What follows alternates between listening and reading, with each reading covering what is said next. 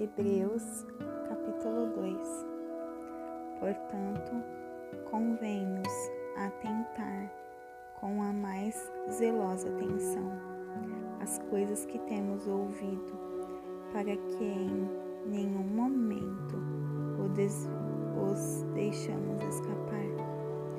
Porque se a palavra dita pelos anjos foi inflexível, e cada transgressão e desobediência recebeu uma justa retribuição.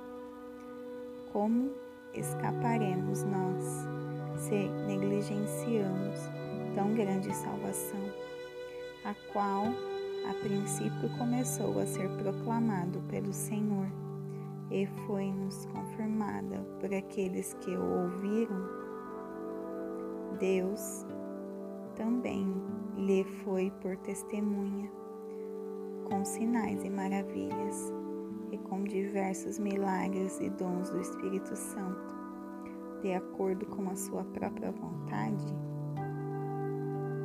Porque aos anjos ele não sujeitou o mundo futuro, do qual falamos, mas alguém em um certo lugar testificou, dizendo: Que é o homem para que lhe dê atenção?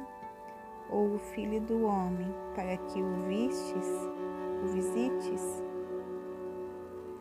Tu o fizeste um pouco menor do que os anjos. Tu o coroaste de glória e de honra, e o puseste sobre as obras das tuas mãos tu lhe sujeitaste todas as coisas sob os seus pés, para que o para que nisso ele sujeitasse todas as coisas sob ele, e nada sobrasse que não fosse sujeito a ele. Mas agora ainda não vemos que todas as coisas lhe estejam sujeitas.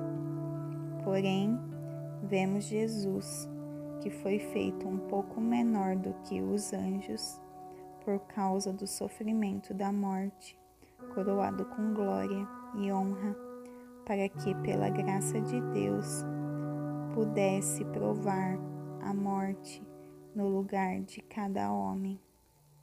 Porque convinha que aquele para quem são todas as coisas e por quem todas as coisas existem, ao trazer muitos filhos à glória, tornasse o autor da salvação dos homens perfeito através das aflições, porque tanto o que santifica como os que são santificados são todos de um, por cuja causa ele não se envergonha dele chamar de irmãos, dizendo: anunciarei o teu nome a meus irmãos no meio da igreja, cantar-te-ei louvores.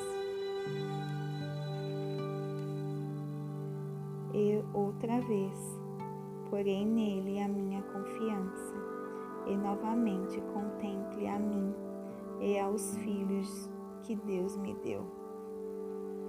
E já que os filhos são participantes da carne e do sangue, também ele participou das mesmas coisas, para que através da morte ele destruísse aquele que tinha o poder da morte, que é o diabo, e livrasse aqueles que, por terem medo da morte, estavam por toda a vida sujeitos à servidão, porque, na verdade, ele não assumiu a natureza dos anjos, mas assumiu a semente de Abraão. Por isso, em todas as coisas, convinha-lhe que fosse feito semelhante aos irmãos, para que fosse um sumo sacerdote misericordioso e fiel em todas as coisas que pertencessem a Deus, para operar a reconciliação por causa dos pecados do povo. porque naquilo que ele mesmo sofreu, sendo tentado, ele pode socorrer aos que são